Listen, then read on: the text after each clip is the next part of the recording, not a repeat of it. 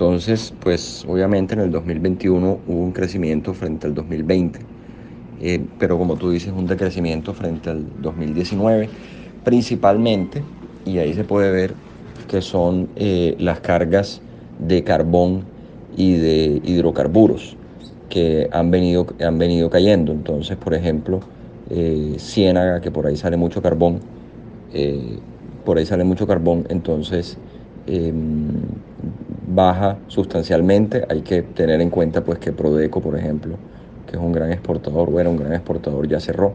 Golfo de Morrosquillo sale mucho eh, hidrocarburo y también ha venido decreciendo, em, digamos, por comportamiento de, oferta y de demanda de, hidrocarburos.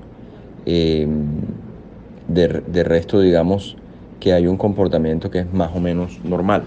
En el caso de la zona portuaria de Barranquilla, el registro que nosotros tenemos, porque hay un puerto que lo ponen en el río Magdalena, que es en Malambo, pero pues que para nosotros hace parte de la zona portuaria de Barranquilla.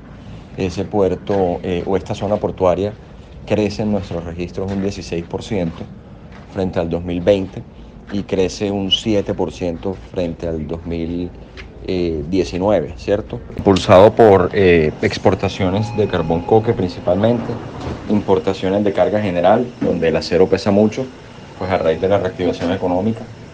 Em, bueno, obviamente para la zona portuaria de Barranquilla, el, tema de las restricciones de calado nos golpeó muchísimo. Em, ese crecimiento debía ser por lo menos eh, de un, según los cálculos que hemos hecho, de un 25%, pero bueno, ese es, otro tema.